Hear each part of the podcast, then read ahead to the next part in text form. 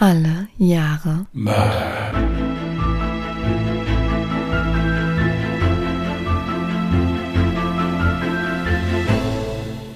Herzlich willkommen zu Alle Jahre Mörder, der True Crime Podcast mit Christian, hallo.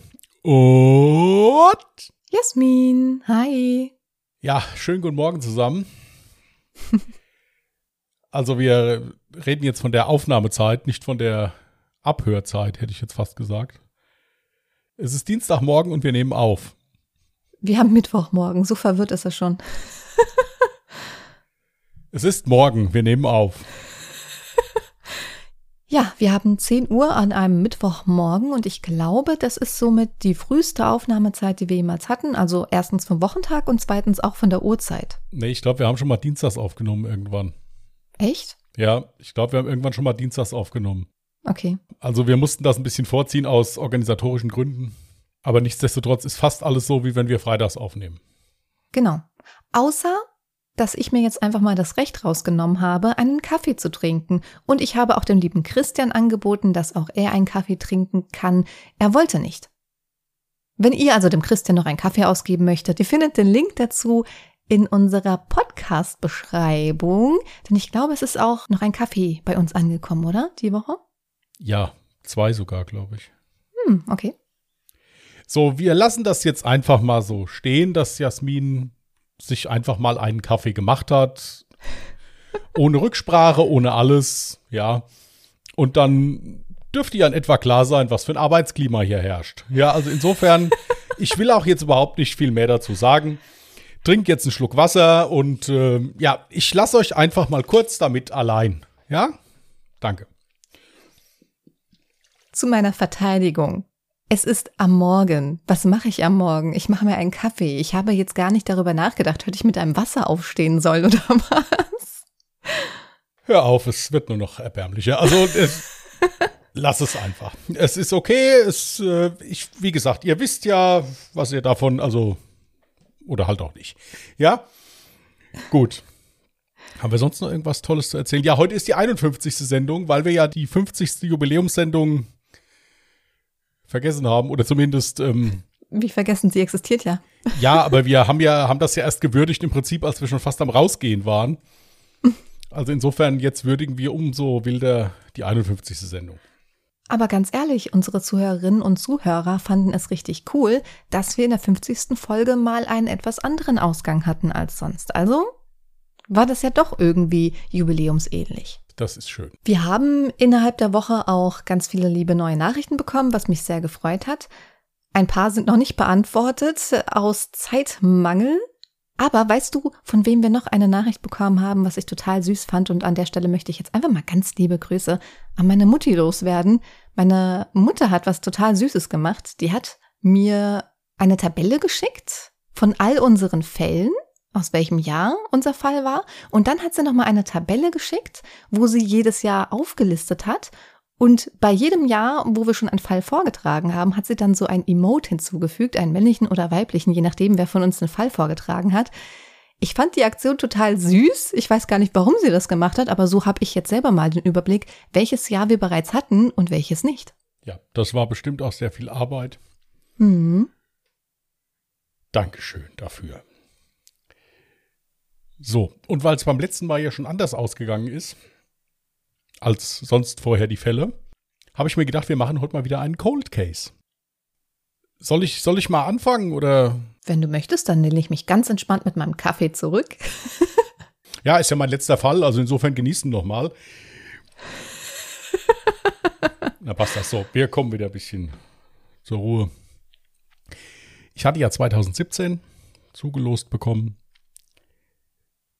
Und dann lege ich mal los. Das Verschwinden von Adrian Lukas. Papa, ich weiß nicht, ob ich heute überlebe.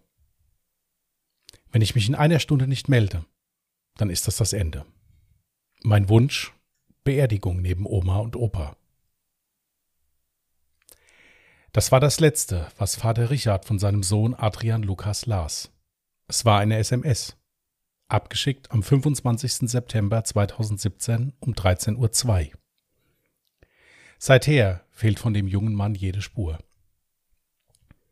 Was sich Vater Richard bis heute nicht verzeihen kann, ist, dass er die SMS erst am Morgen des Folgetages las. Ihren Erhalt hatte er leider nicht mitbekommen. Der Sohn, der auf diese Art und Weise seinem Vater einen letzten Gruß oder vielmehr einen Hilferuf sendet, heißt, wie schon erwähnt, Adrian Lukas. Er war 2017 35 Jahre alt und gelernter Physiotherapeut. Da der Deutsche polnischer Abstammung aber in seinem erlernten Beruf keine Perspektive sah, arbeitete er im handwerklichen Bereich. Sein Vater war Leiter eines kleinen Hausmeisterservices und so besorgte er seinem Sohn hier und da Aushilfsjobs auf dem Bau. So auch im September 2017. Ein mit dem Vater befreundeter Bauleiter war mit seiner Truppe als Subunternehmer ins österreichische St. Anton gerufen worden, um hier den Ausbau eines Hotels vorzunehmen. Er bot Adrians Vater Arbeit für seinen Sohn an und versicherte, dass für Kost und Logis bestens gesorgt sei. Die in Görlitz lebende Familie war dankbar für das Angebot, und so nahm Adrian ohne zu zögern den Job an. Er lebte zu dieser Zeit bei seinen Eltern seit er sich 2014 von seiner Freundin getrennt hatte. Am 20.09.2017 kam Adrian gemeinsam mit seinem Chef in St. Anton an. Hier war aktuell der Bauboom ausgebrochen und in der ganzen Stadt wimmelte es nur so von Bautrupps, die Hotelanlagen hochzogen. Adrian hatte Glück. Seine Baustelle war nur knapp 350 Meter von seiner Unterkunft, einem gemütlichen kleinen Hotel, entfernt. Seit seiner Ankunft hielt er täglich Kontakt zu seinen Eltern und zu seiner Schwester. Er war von seiner neuen Umgebung begeistert und ist am Telefon und per SMS voll des Lobes über St. Anton. Auch auf seinen Social-Media-Kanälen postete er viele Bilder von den Aktivitäten am Feierabend. Weil sein Vater am 23. September 2017 den ganzen Tag nichts von seinem Sohn gehört hatte, rief er ihn abends auf dem Handy an, um zu fragen, ob alles in Ordnung sei. Adrian hob sofort ab, war aber laut Erzählungen seines Vaters kurz angebunden und wirkte irgendwie abwesend. Er berichtete seinem Vater, dass er eine ungarische Frau im Hotel kennengelernt habe. Sie würde dort an der Rezeption arbeiten. Die Verständigung sei zwar etwas schwierig, aber sie wäre sehr nett. Adrians Vater bot seinem Sohn an, kurz mit der Dame zu telefonieren, da ein paar Brocken Ungarisch könne. Dies verneinte Adrian und beendete dann das Telefonat auch relativ schnell. Adrians Vater war nach dem Telefonat leicht besorgt, aber er hatte Vertrauen in das Urteilsvermögen seines Sohnes, und so dachte er sich nichts weiter dabei. Am 25. September 2017 den Tag des Verschwindens von Adrian Lukas, erhielten seine Eltern sowie seine Schwester noch eine SMS. Die der Eltern habe ich am Anfang vorgelesen. Und die der Schwester beinhaltete, dass er nicht mehr nach Hause zurückkommen würde und von zwei Männern bedroht würde. Einer von ihnen hätte einen Pferdeschwanz, und gleich würden sie ihn holen kommen. Namen nannte er keine. Bei einer späteren Vernehmung erinnerte sich Adrians Vater, dass ihm sein Sohn einige Male von Streitereien und Schikane auf der Baustelle erzählt habe. Richard riet daraufhin seinem Sohn, sich an seinen Chef zu wenden und die Streitigkeiten durch ihn klären zu lassen. Dies sei aber laut Aussagen des Chefs nie geschehen. Am 25. September 2017 klagte Adrian dann auf der Baustelle über starke Übelkeit und Bauchschmerzen. Er verschwand nach Aussagen seiner Kollegen für eine längere Zeit auf der Toilette. Von dort aus versendete er die SMS an seine Familie, wie die Ermittler später rekonstruierten. Seiner Schwester sprach er nochmal auf die Mailbox. Hier sind Männer, die mich umbringen wollen, hauchte er verängstigt in den Hörer. Danach Funkstille. Da sein Zustand sich aber immer noch nicht besserte, wurde Adrian um 13.45 Uhr zurück ins Hotel geschickt, um sich auszuruhen. Dies gab sein Chef bei der späteren Befragung durch die ermittelten Behörden zu Protokoll. Hier kam er allerdings nie an. Und selbst wenn er im Hotel angekommen wäre, hätte er sein Zimmer nicht betreten können, da er seine Jacke mit dem Schlüssel auf der Baustelle ließ. Am Folgetag las dann Adrians Vater die verstörende SMS seines Sohnes. Als er den Text gerade fertig gelesen hatte, klingelte sein Handy und Adrians Chef war in der Leitung um seinem Freund mitzuteilen, dass Adrian nicht auf der Baustelle erschienen sei und auch im Hotel nicht auffindbar wäre. Die Polizei wurde verständigt und zeitgleich machten sich Adrians Eltern auf den Weg nach St. Anton. Am 26. September 2017 wurde Adrians Verschwinden offiziell zum Vermisstenfall erklärt und die Kripo übernahm. Als erstes durchsuchten sie das Hotelzimmer des Vermissten. Aber sie fanden keine Spuren über eine verfrühte Abreise oder dass hier gar ein Verbrechen stattgefunden hatte. In der Zwischenzeit trafen Adrians Eltern in St. Anton ein. Adrians Vater erinnerte sich an die komische Reaktion von Adrians Chef bei deren Eintreffen. Er sei abwesend und kalt gewesen. Während der ganzen Zeit ihres Aufenthalts erkundigte er sich nicht ein einziges Mal nach dem Stand der Ermittlungen. Und eine weitere komische Sache steht noch in Verbindung mit dem Chef des Bautrupps. Unmittelbar nachdem die Polizei ihre Durchsuchung in Adrians Hotel beendet hatte, räumte er das Zimmer von Adrian aus. Er packte alle seine persönlichen Sachen in einen Koffer und verstaute diese in seinem privaten Pkw. Hierzu gab es keinerlei triftigen Grund, denn Adrians Firma war als Subunternehmen mit der Baustelle betreut und somit waren die Hotelkosten bereits vom Bauträger in Gänze bezahlt worden. Auch das Hotel sagte den Ermittlern später, dass sie etwas verwundert waren, dass der Chef das Zimmer so schnell räumte. Oder hatte er gar einen Grund dafür? Auf Nachfragen der Eltern wich er aus. Auch bei der Polizei gab er eher schwammige Antworten, wieso er dies so schnell getan habe. Auch kam im Zuge der Ermittlungen noch heraus, dass Adrians Chef, bevor er die Polizei verständigte, alleine in Adrians Hotelzimmer war. Was er dort wollte, ist bis heute unklar. Die österreichische Polizei ermittelte nun auf Hochtouren. Sie fragten bei allen Krankenhäusern, Hotels, Pensionen und Gaststätten nach, ob Adrian sich bei ihnen einquartiert hatte. Leider ohne Erfolg. Es wurden speziell ausgebildete Mantrailer-Hunde eingesetzt, um einen eventuellen Weg von Adrian zu rekonstruieren. Einer der Hunde nahm nach einiger Zeit des Schnüffelns eine Witterung auf und führte die Beamten zur Baustelle gegenüber des Hotels. Danach verlor sich allerdings die Spur. War Adrian hier in den Bus gestiegen und aus freiem Willen aus St. Anton geflüchtet? Oder ist die Spur unbrauchbar, weil die Bushaltestelle auf dem täglichen Arbeitsweg des Vermissten lag? Eine wichtige Zeugin könnte die ungarische Frau sein, die Adrian am Vorabend kennenlernte. Aber diese Person ist bis heute nicht auffindbar. Weder im Hotel, wo nach Kontrolle aller Bediensteten niemals eine solche Dame gearbeitet hatte, noch bei Befragungen in der Stadt konnte die Polizei ihre Identität feststellen. An Zeugen mangelt es den Beamten nicht. Circa 120 Menschen wurden befragt. Die Befragungen gestalteten sich allerdings aufgrund der verschiedenen Nationalitäten der Zeugen enorm schwierig und führten leider alle zum gleichen Ergebnis. Niemand hatte Adrian gesehen. Niemand wusste, dass er bedroht wurde. Aber wurde er überhaupt bedroht? Und wer war diese Frau?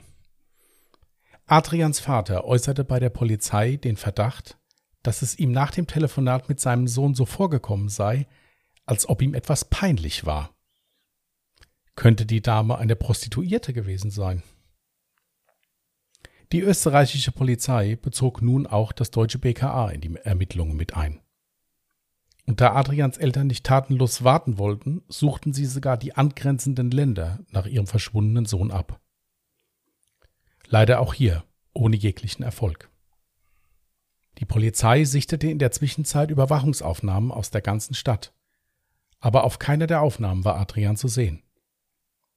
Bei der Ortung seines Handys fiel dem Beamten auf, dass er am Tag des Verschwindens, unmittelbar nachdem er die Nachrichten an seine Familie geschickt hatte, das Handy ausschaltete und es wurde nie mehr eingeschaltet. Eine letzte Spur hatten die Ermittler noch. Adrian hatte einen Laptop. Dieser wurde von EDV-Spezialisten untersucht. Auf dem Laptop befand sich nichts Ungewöhnliches. Jedoch kam heraus, dass der Laptop unmittelbar nach dem Verschwinden von Adrian noch einmal eingeschaltet wurde. Wer war das? Wurden hier Beweise gelöscht? War es Adrians Chef, der noch vor der Polizei in Adrians Hotelzimmer war? Oder war es gar Adrian selbst, bevor er sich absetzte?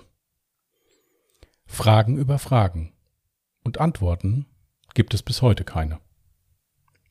Die Ermittler haben in den immer noch andauernden Ermittlungen vier mögliche Szenarien, denen sie heute nach wie vor noch nachgehen. Erstens. Adrian hat sich auf eigenen Wunsch abgesetzt, womöglich mit der ungarischen Frau, vielleicht um diese vor jemanden zu retten oder zu beschützen. Dies ist nach Meinung aller Beteiligten der am wenigsten wahrscheinliche Lösungsansatz. Adrian hatte nämlich hierfür augenscheinlich keinen Grund. Er hatte ein sehr gutes Verhältnis zu seiner Familie und auch zu seinen Freunden. Auch hatte er weder finanzielle noch andere Nöte. Und mit einem anderen Menschen zu fliehen, den man erst einen Tag kennt, ist mehr als unwahrscheinlich. Zweitens. Adrian könnte einen Unfall gehabt haben. In der Bergregion um St. Anton kam es immer mal wieder zu tödlichen Unfällen.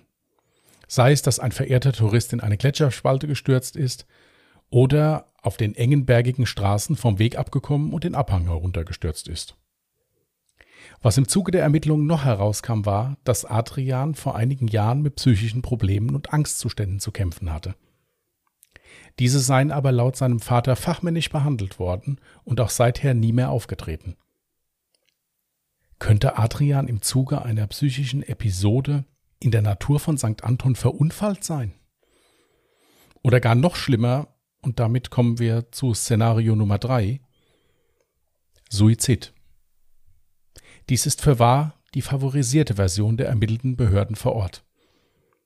Adrian könne aufgrund des veränderten Umfelds und dem Fehlen seiner Familie psychotisch geworden sein und sich somit das Leben genommen haben.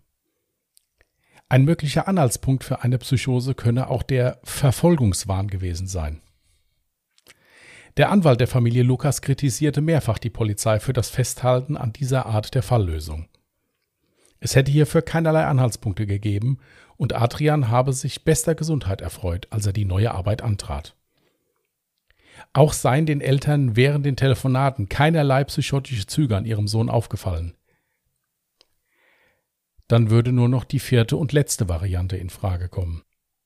Die Bedrohung war real. Und Adrian ist einem Verbrechen zum Opfer gefallen. Wurde Adrian entführt oder ermordet? Oder beides? War er vielleicht durch seine neue Frauenbekanntschaft in schlechte Gesellschaft geraten und hat dafür mit dem Leben bezahlt? War seine neue Bekannte eine Prostituierte und wollte er ihr aus der Szene helfen und hat es vielleicht dann mit einem Zuhälterring zu tun bekommen.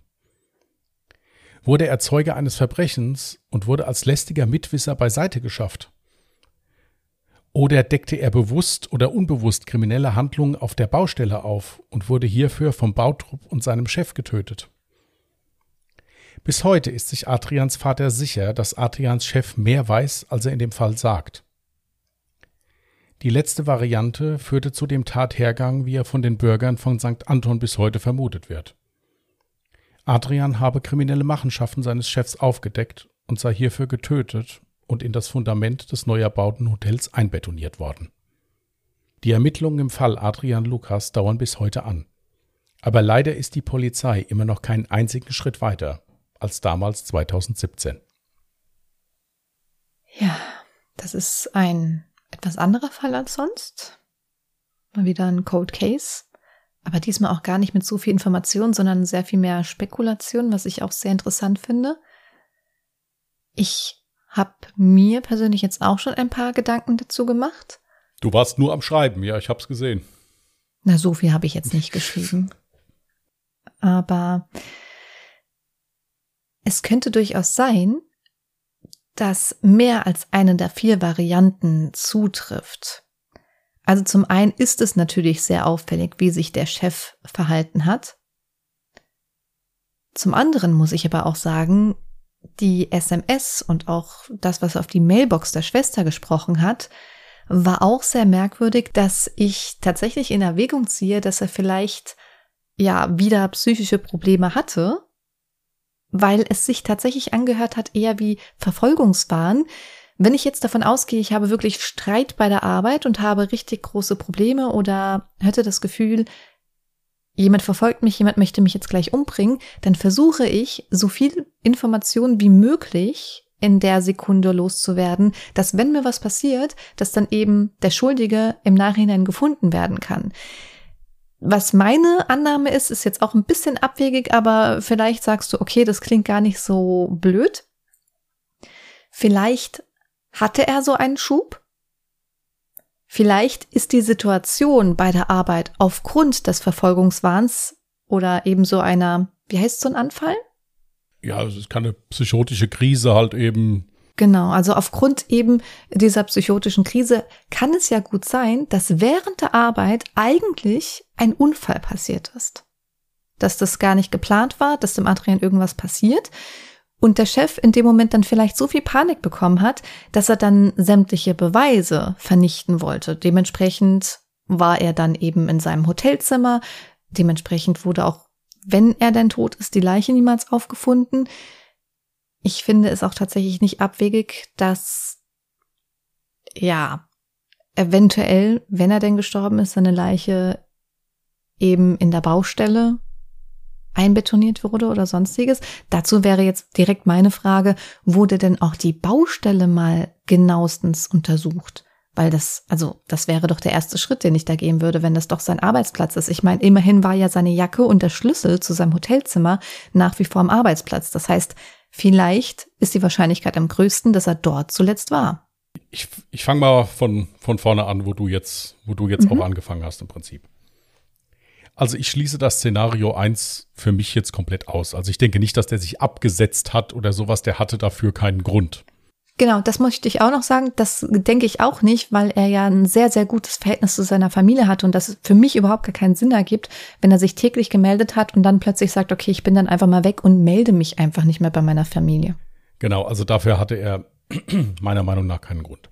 Mhm. Die zweite Variante, dass er irgendwie verunfallt ist, die ist im Bereich des Möglichen. Mhm. Ja. Ähm, es ist eine bergige Region da gewesen. Wenn du da mal den falschen Wanderweg einschlägst oder sowas, kann das durchaus passieren. Aber das wäre schon ein krasser Zufall, wenn das genau nach solch einer SMS passieren würde. Das wäre auf jeden Fall ein krasser Zufall. Diesen Verfolgungswahn oder sowas. Ich habe das jetzt einfach mal so genannt. Also es ist jetzt nicht, äh, ist jetzt nicht so mhm. beschrieben worden oder sowas das passt ja so ein bisschen so in den Formenkreis von der Schizophrenie. Ja. Mhm. Es kann durchaus sein, dass der sich psychiatrisch in irgendeiner Form verändert hat, aufgrund des neuen Umfelds, aufgrund der Belastungssituation. Ja. Es kann auch durchaus sein, dass der auf der Baustelle in irgendeiner Form gemobbt oder schikaniert wurde. Das ist durchaus möglich. Dann ist es so, und das ist das Einzige, was mich so ein bisschen komisch werden lässt dieses ganze, diese ganze Stadt war eine einzige Baustelle zu diesem Zeitpunkt. Es war noch keine Saison und die Hotels wurden alle neu gebaut, umgebaut, renoviert. Mhm. Dann war es bei diesem Bautrupp so, dass ich mir nicht so sicher bin, ob da wirklich alle Bauarbeiter ordnungsgemäß angemeldet und äh, auch dementsprechend dann versichert waren, mhm. weil ja auch dieser Bauleiter den Vater ja so angesprochen hatte, ja, hat dein Sohn Bock, so ein bisschen mitzuarbeiten oder so. Mhm. Kann auch in diesem Bereich liegen. Also das heißt, du gehst davon aus, dass ein dementsprechender Zeuge vielleicht bis heute gar nicht auffindbar war, genau. weil er eben nicht angemeldet war. Genau, und weil er dann entsprechend auch dann verschwunden ist. Was mich immer so ein bisschen stört in diesen zwei Podcasts, die ich jetzt aus, der eine war aus Österreich, die waren beide aus Österreich, die ich dazu gehört hatte, gab, ähm, wird dieser Chef so ein bisschen als der heimliche Täter hingestellt. Ja, mhm. da muss man so ein bisschen vorsichtig sein. Bin ich der Meinung. Weil abgesehen davon, dass der dann vielleicht aufgedeckt hat, dass da irgendwelche Schwarzarbeit gemacht wurde, vielleicht, oder wegen mir irgendwelche Sachen geklaut wurden, ist diesem Chef eigentlich nichts nachzuweisen. Und der Chef hat selbst die Polizei gerufen. Ja, ich denke mal, das Problem wird daran liegen, dass er ein sehr auffälliges Verhalten an den Tag gelegt hat. Du hattest ja zu Anfang auch gesagt, der Chef war ja auch eigentlich ein Freund des Vaters von Adrian. Waren, waren befreundet, ja. Dementsprechend war auch sein, genau, dementsprechend war ja auch sein Verhalten nach dem Verschwinden von Adrian dem Vater gegenüber eigentlich wirklich sehr, sehr merkwürdig. Ich hätte da sehr viel mehr Mitgefühl erwartet und dementsprechend auch, ja, dass er halt eben mitforscht, versucht herauszufinden, wo Adrian sich aufhalten könnte. Darum denke ich ja, er muss ja nicht zwangsläufig selbst beteiligt gewesen sein, aber für mich klang das eher so, als hätte er versucht, Beweise zu vernichten. Ich stimme da sehr mit dem, mit dieser Aussage des Vaters überein, der mhm. ja der Meinung ist, der Chef weiß mehr, als er erzählt. Genau. Inwiefern das jetzt zur Klärung des Falls beiträgt, ist wieder was anderes, aber ich bin mir auch sicher, dass der Chef auf irgendwas die Hand drauf hält. Sei es mhm. vielleicht einfach nur auf Leute, die Adrian da kennengelernt hat oder sowas. Mhm. Ich meine, man kann sich da die wildesten Szenarien zusammenreimen. Es wurden Baumaterialien gestohlen, die wurden an irgendjemand verkauft. Adrian hat das rausgekriegt und wurde dann von denen auf die Seite geschafft. Es kann auch genauso gut sein, dass der wirklich abends einen heftigen psychotischen Schub hatte.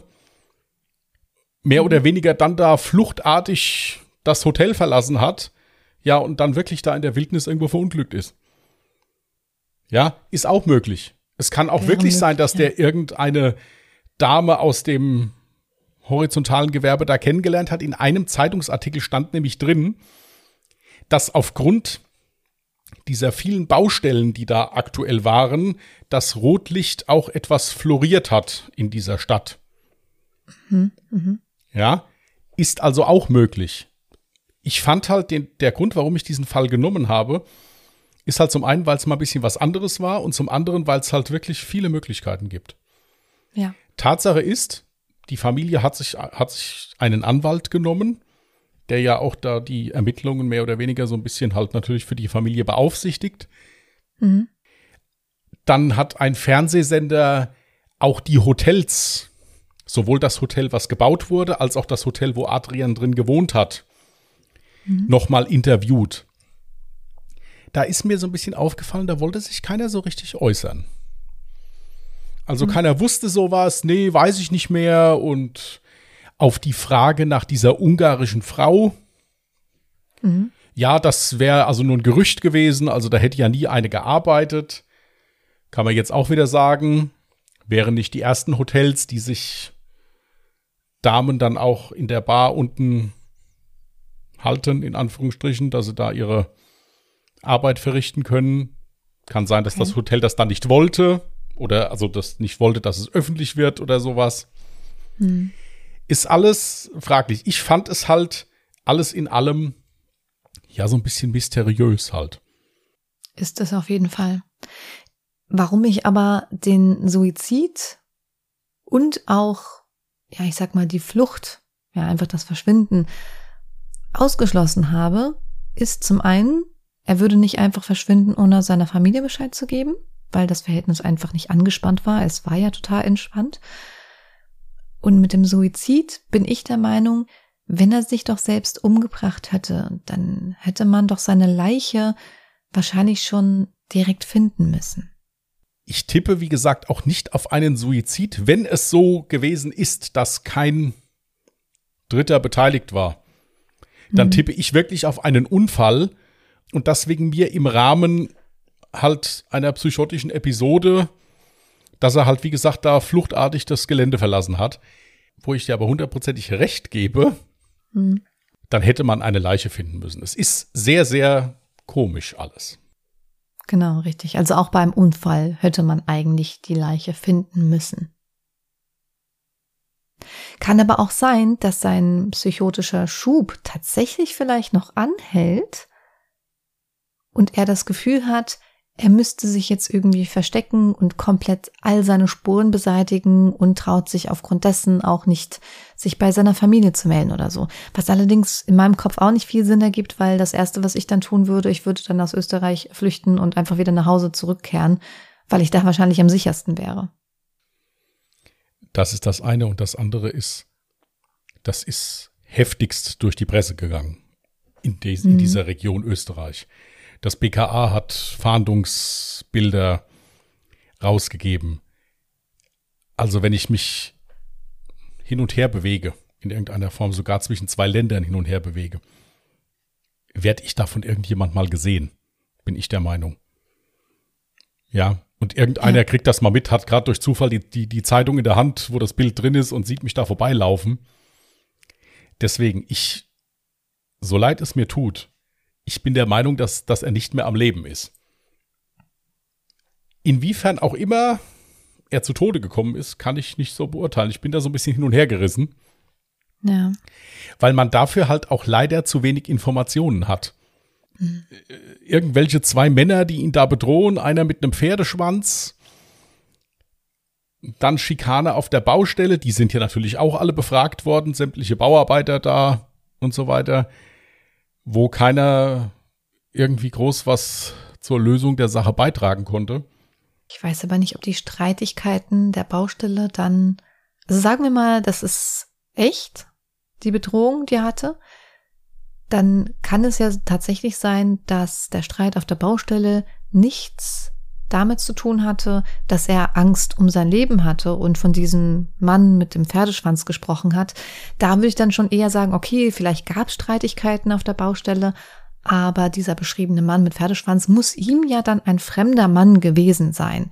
Dementsprechend würde dann die Annahme, diese Ungarin, die er kennengelernt hat, ist vielleicht wirklich eine Prostituierte gewesen. Er hat sie irgendwie versucht, aus diesem Gewerbe rauszuziehen und hatte dann eben mit dem Rotlichtmilieu da irgendwie so ein bisschen zu mengen gehabt. Das ergibt dann wiederum Sinn, dass er einfach nur einen Mann mit einem Pferdeschwanz beschrieben hat. Aber selbst dann, na gut, okay. Ja, ich wollte gerade sagen, selbst dann hätte man ja eigentlich sagen können, worum es geht damit, wenn mir wirklich was passiert, dass dann erforscht werden kann, okay, was ist denn gerade passiert. Problem ist da allerdings, da kannst du natürlich recht gehabt haben, das kann ihm einfach peinlich gewesen sein, dass er einfach nicht sagen wollte, hey, ich habe da ja eine Dame aus dem Rotlichtmilieu kennengelernt und so weiter und so fort.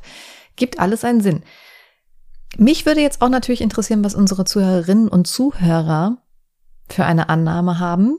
Das könnt ihr uns natürlich gerne wissen lassen. Wie immer machen wir auf Instagram und auf Twitter einen Post zu diesem Fall mit einem Foto von Adrian und dann könnt ihr eure Meinung dazu unter dem Post reinschreiben. Ihr findet uns auf Instagram unter @allejahremörder mit OE geschrieben, auf Twitter unter @allejahremorde oder schickt uns eure Annahme auch gerne per E-Mail unter contact@allejahremörder.de auch mit OE geschrieben.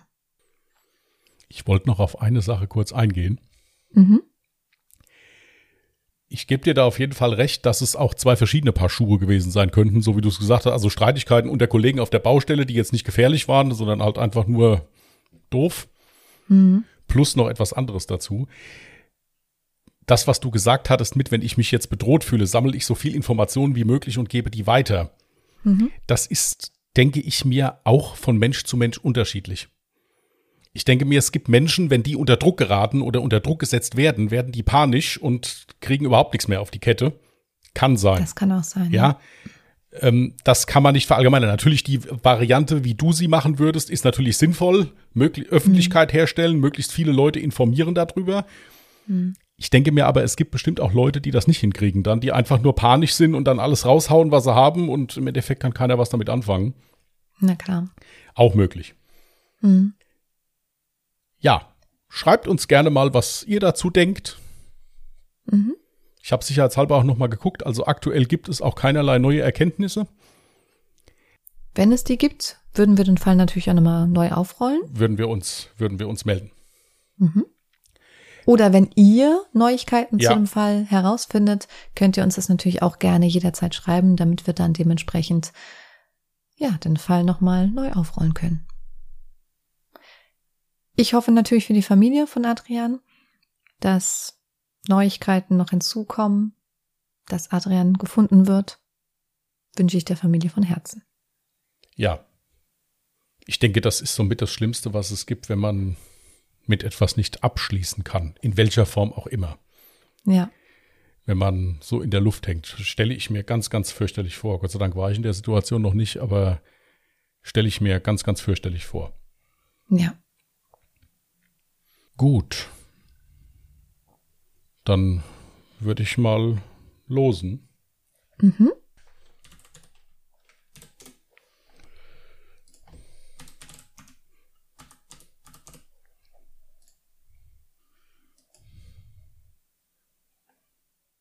Zweitausendelf.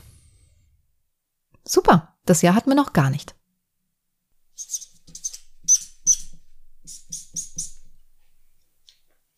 Dank der Liste meiner Mutti konnte ich das jetzt auch ganz schnell herausfinden. Ja, äh, aktualisiert deine Mutti die Liste jetzt auch immer oder, oder machst du das jetzt? Ich weiß so? es nicht. Mutti, wenn du bis hierhin gehört hast, dann bitte einmal aktualisieren und mir nochmal schicken. Dankeschön. Also wir haben 2011 gezogen. so, Mutti ist jetzt Praktikantin für alle Jahre Mörder. Hier so Order geben, das kann sie. Also da ist, das hat sie drauf. Ja, Kinder, da müssen wir uns, müssen wir uns einig sein. Gut, dann werde ich mich mit 2011 mal befassen. Mhm. Und dann gucken wir weiter. Wir wünschen euch einen schönen Restsonntag und einen guten Start in die Woche. Mhm. Passt gut auf euch auf. Nächste Woche ist Jasmin dran. Bis denn dann. Und tschüss. Macht's gut. Bye.